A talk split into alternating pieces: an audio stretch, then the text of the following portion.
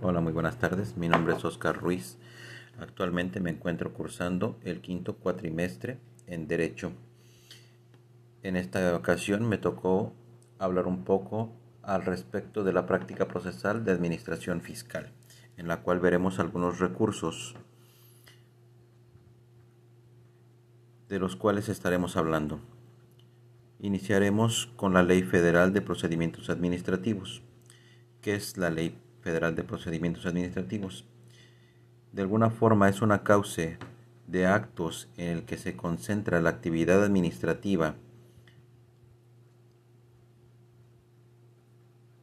Es esto un procedimiento que sirve para dar certeza a, los, a las personas de la legalidad del proceso y garantizar la posibilidad de lograr el objetivo desarrollado conforme a nuestros intereses. También tenemos la Ley de Procedimientos Administrativos del Distrito Federal. Actualmente se conoce como la Ciudad de México. Esta ley entró en vigor el 15 de septiembre de 1995 y entra en vigor el día siguiente del mismo año y en el cual se muestra que sus disposiciones son de orden público y tienen por objeto regular los actos y procedimientos de la Administración Pública del Distrito Federal, en donde explica que cualquier persona que se sienta agraviada de la resolución impugnada, según el artículo 108 de la Ley de Procedimientos Administrativos, puede hacer valer ese derecho. También tenemos el Código de Procedimientos Administrativos del Estado de México. Se aplica en los actos y procedimientos o resoluciones de la Administración Pública descentralizada sin perjuicio de los tratados internacionales en los que México sea parte.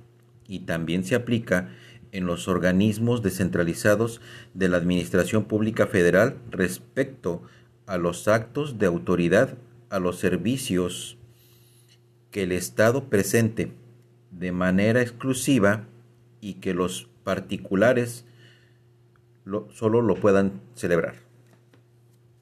Por otra parte, tenemos el recurso de revocación previsto por el Código Fiscal de la Federación. ¿Cómo funciona? Estas se llevan a cabo por multas improcedentes, los cuales se pueden realizar por ventanillas, en este caso, se envían a la Administración Desconcentrada Jurídica, la que se encarga de los recursos de revocación dependiendo el trámite que se vaya a referir. Siguiente tenemos el recurso previsto en la ley del Seguro Social. Es un recurso de inconformidad donde hay que ver en qué consiste el recurso y antes y ante quién se presenta este recurso y en qué plazo se tiene para interponerlo. Debemos saber que las etapas del recurso se contemplan en los artículos 294 de la Ley del Seguro Social, donde se menciona que es un medio de defensa al que se puede recurrir cuando los patrones y demás sujetos obligados, así como los asegurados o subbeneficiarios, consideren impugnable algún acto definitivo del Instituto Mexicano del Seguro Social. Este recurso procede solo ante actos definitivos. Por ejemplo, resoluciones que determinen cuotas de obreros patrones omitidas, o resoluciones que establezcan diferencias en las cuotas obrero-patronales, por otra parte, de conformidad con el artículo 6 del recurso de inconformidad del Instituto Mexicano del Seguro Social.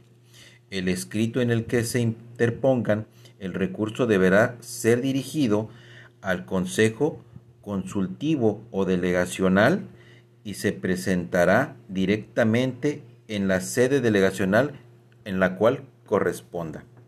Eso es todo de mi parte. Muchísimas gracias y muy buenas noches.